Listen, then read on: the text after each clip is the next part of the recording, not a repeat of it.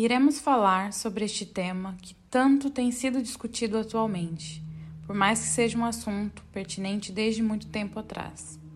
Primeiro vamos ler em Provérbios capítulo 3, versículo 31 e refletir. Não tenhas inveja do homem violento, nem escolhas nenhum de seus caminhos. Agora nós vamos às estatísticas atuais. De acordo com a Pesquisa Nacional de Saúde, 2,4 milhões de mulheres sofreram ou sofrem agressão de algum conhecido, quase o dobro comparado com os números em relação aos homens. E 40% dessas mulheres que sofrem violência doméstica declaram-se evangélicas. E o absurdo ainda maior é que estes supostos maridos usam versículos bíblicos como justificativa de suas agressões. Vemos hoje em dia muitos casos de violência doméstica e feminicídio. Infelizmente, como mostra nos dados anteriormente falados, os números são gigantescos e as mortes não param, mesmo que no Brasil tenhamos a famosa Lei Maria da Penha. Mas então, qual será o problema? A palavra de Deus nos mostra claramente a perversidade do ser humano.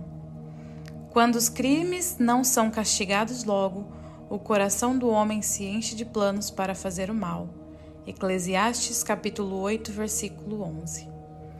Infelizmente, dentro das igrejas os casos também são grandes. Sabemos que não existe somente a violência contra a mulher, mas hoje iremos falar sobre ela. A palavra de Deus nos mostra claramente em Efésios 5 que o marido deve amar sua esposa assim como Cristo ama a igreja. E amar é cuidado, proteção, sustento e até mesmo a disposição de dar a vida pela pessoa quem se ama.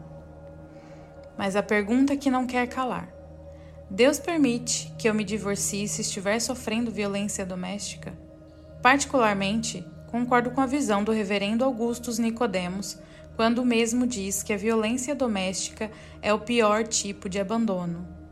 E se o abandono existe, a mulher pode se divorciar e, se assim quiser, casar-se novamente, como Paulo diz em 1 Coríntios, capítulo 7, versículo 15.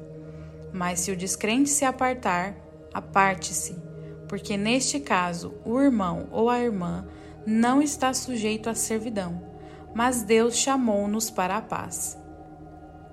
Não creio que Deus queira que seus filhos sofram agressões e permaneçam calados e em sofrimento. Quem agride deve ser castigado perante a lei, e quem é agredido deve aconselhar-se na palavra de Deus, na verdadeira e pura palavra inspirada por Deus. O Espírito Santo nos ensina e nos mostra aquilo que realmente é a verdade. E para terminar, se você sofreu ou sofre algum tipo de violência doméstica, não hesite em denunciar. Oremos para que o Senhor continue cuidando de seus filhinhos.